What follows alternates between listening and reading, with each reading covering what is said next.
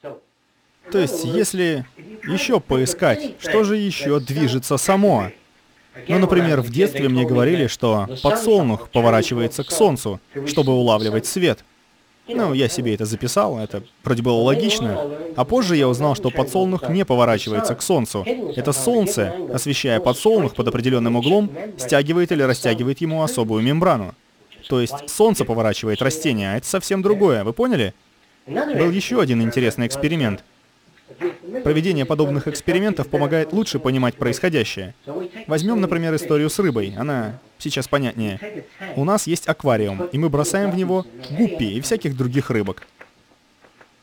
К этому эксперименту после долгих изысканий пришел врач по фамилии Лёб, Жак Лёб.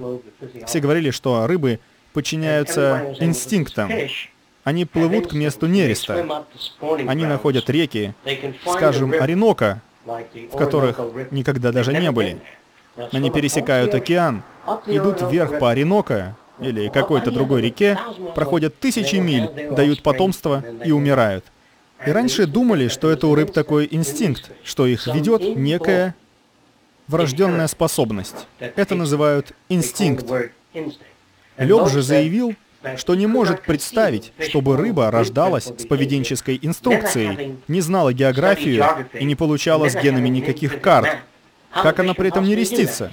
И он, давай придумывать. Вернее, выдвигать гипотезы. Он предположил, что, возможно, все животные поворачиваются к приближающимся теням. Это совершенно новая идея. Какой эксперимент он провел? Он взял одну рыбу и посадил ее в аквариум. Затем он взял стеклянный цилиндр и прозеркалил его, то есть покрыл его отражающим материалом.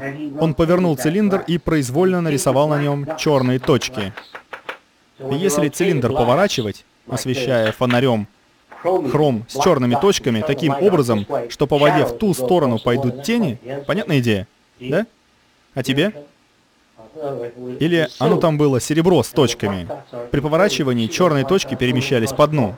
И когда он поворачивал цилиндр над аквариумом, вся рыба, сколько бы ее там ни было, тут же поворачивались к тени. Это ясно? Тут же. Он изменил угол цилиндра, и вся рыба повернулась к тени под углом.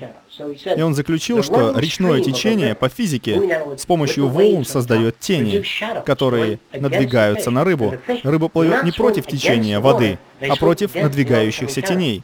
Потому что он развернул колесо и раскрутил его быстрее, возникло течение, и рыба повернулась. Он сделал вывод, что механизм, который задает направление рыбы, это надвигающиеся тени. Это понятно?